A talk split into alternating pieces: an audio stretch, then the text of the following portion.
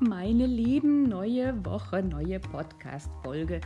Ich hatte in letzter Zeit äh, mehrere Situationen, in denen ich gesehen habe, dass ich zum Beispiel noch einen YouTube-Channel eröffnen muss und äh, der Blog äh, auf Englisch dann auch noch rauskommen muss, weil meine Patienten und Klienten hier in der Praxis auch meinten, wie du machst das jetzt alles auf Deutsch, hast du eine Meise, wir wollen das auch. Und ich bin wirklich immer wieder überrascht, wie sich Arbeit natürlich auch selbst reproduzieren äh, kann und äh, natürlich auch immer mehr neue Ideen aufwirft. Und gleichzeitig hatte ich auch Momente, wo ich dachte, ha, weiß nicht, ich überlade mich da manchmal und ob ich das alles so schaffe und ich habe ja auch überhaupt keine Ahnung. Und wenn ich äh, jetzt noch einen YouTube-Channel aufmache, dann äh, weiß ich auch überhaupt nicht, wie man Videos macht. Selbstzweifel ist unser Thema heute. Bleibt dran.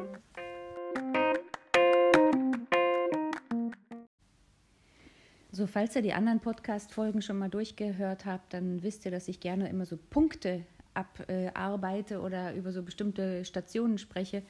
Also meine erste Station handelt heute von der Angst zu scheitern. Mm, kennen wir alle, wa? Oft haben Menschen Selbstzweifel, weil sie einerseits äh, natürlich ein paar Misserfolge erlebt haben und andererseits dann wirklich einfach Angst haben zu scheitern. Aber Leute, mal ganz ehrlich, Misserfolge sind das Beste, was uns passieren kann, wenn wir in einem Prozess sind. Denn unser Gehirn ist darin programmiert, Wege und Lösungen zu finden. Und wenn wir scheitern, dann heißt es doch eigentlich nur, dass wir einen besseren und effektiveren Weg finden müssen, um unser Ziel zu erreichen. Falls ihr gerade eine Katze hört, das ist meine Katze, die will gerade rein, aber ihr müsst kurz warten. Ähm, wenn wir unsere Misserfolge einfach nur so annehmen, dass es uns ein Feedback gibt, eine andere Strategie zu entwickeln, dann reduziert sich auch unser Selbstzweifel. Es geht also hier wirklich um Proportionen. Ähm, also, das ist mal der erste Punkt, den ich mit euch besprechen wollte. So, der nächste Punkt ist mal die Tatsache, dass wir in der wunderbaren Lage sind, unsere Gedanken steuern zu können. Also beim nächsten Mal, wenn dieser ganze Brainfuck eintritt, ja, und dir deine innere Stimme sagt, du bist nicht gut genug, du kannst das sowieso nicht, das Geld kriegst du nie zusammen, du ewiger Träumer und so weiter.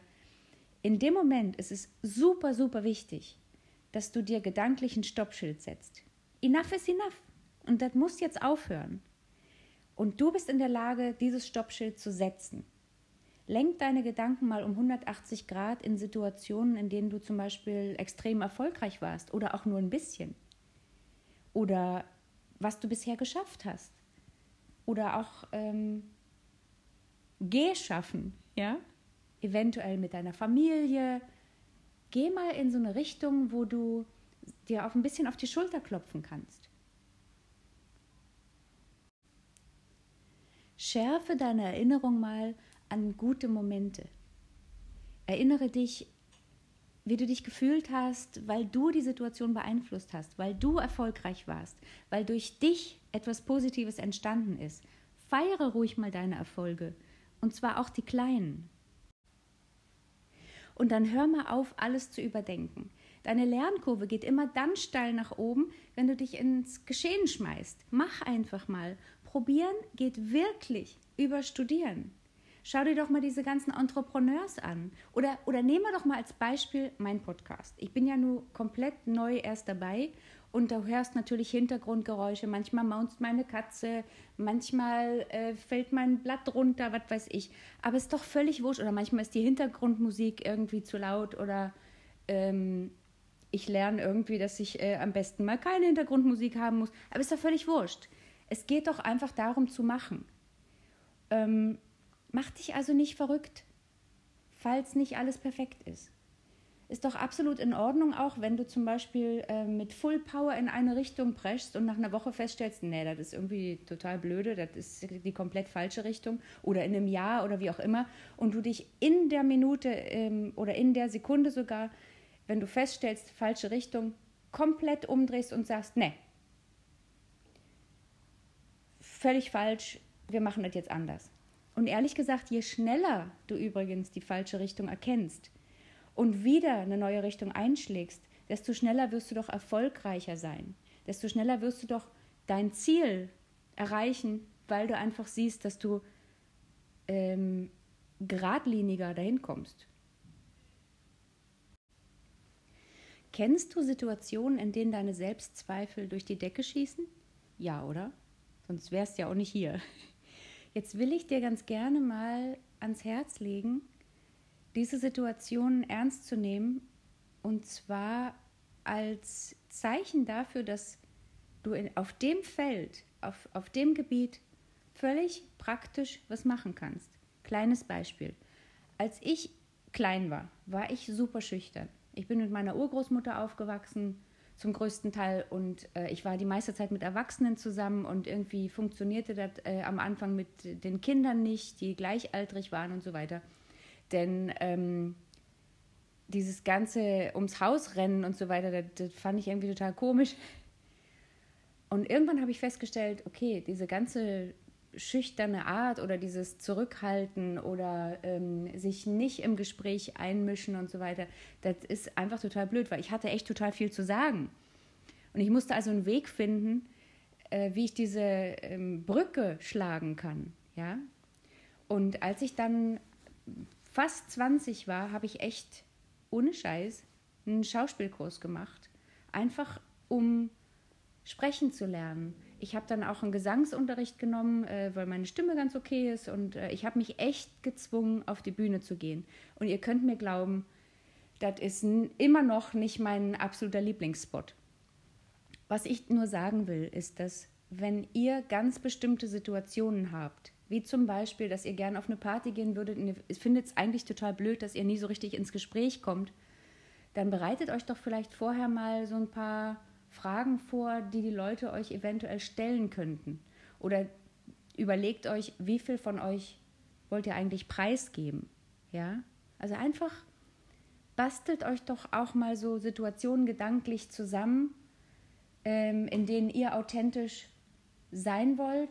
Und dann übt das vielleicht notfalls vorm Spiegel. Ich meine, ist doch völlig wurscht. Ja? Okay. Ein weiterer Punkt ist eine selbstbewusste Körperhaltung. Wenn ihr euch hinstellt, am besten barfuß, und erstmal fühlt, dass ihr geerdet seid, dann ist eure ganze aufrechte Haltung fast wie natürlich und ganz ohne Anstrengung. Die fordert ganz, ganz wenig Anstrengung, um eine gute Atmung zu haben, so, ich schlage euch vor, wenn ihr, wenn ihr zum Beispiel rausgeht und äh, wisst, ihr habt ein wichtiges Gespräch oder ihr geht ähm, zu einer Party. Wenn ich unsicher bin, kleiner Tipp von mir, dann ziehe ich auf jeden Fall Schuhe an, die flach sind. Ich gucke, dass ich so geerdet wie möglich bin und ich suche mir auch Klamotten aus, in denen ich mich am, am allerbesten fühle. Äh, und falls es notfalls eine Jeans und nur ein T-Shirt ist, dann ist das völlig wurscht. Wenn die Authentizität an der Stelle stimmt, dann stimmt auch die Ausstrahlung. Da, da interessiert niemanden und, ähm, und da fragt auch niemand dann irgendwie nach, sag mal, hat diese noch alle, dass die jetzt hier irgendwie antanzt nur mit, mit Jeans oder so? Denn wenn ihr ruhig seid, wenn ihr präsent seid, dann fragt euch ehrlich gesagt wirklich niemand. Und jetzt habe ich mal eine Frage an dich. Kann es eventuell sein, dass Selbstzweifel auch Vorteile haben oder eine unterstützende Funktion? Ich persönlich würde sagen, auf jeden Fall. Denn ist dir mal aufgefallen, dass Angst oft dann entsteht, wenn wir so neue Gebiete erforschen? Ist es nicht sogar natürlich, Angst zu entwickeln, weil wir uns noch nicht so gut auskennen? Ist Angst nicht sogar einfach nur ein Signal für uns, einfach ein bisschen vorsichtig zu sein, bis wir, bis wir uns dann besser auskennen. Äh, in, unseren, in unsicheren Zeiten oder auch so Situationen gehe ich zum Beispiel einfach ein bisschen langsamer. So wie jeder andere Mensch auch, ja. Jetzt stell dir mal vor, du läufst über einen Steg zum Beispiel. Ich meine, wir laufen nicht die ganze Zeit über den Steg. Da läuft man am Anfang erstmal vorsichtig, man guckt, wie, wie man die Balance halten kann.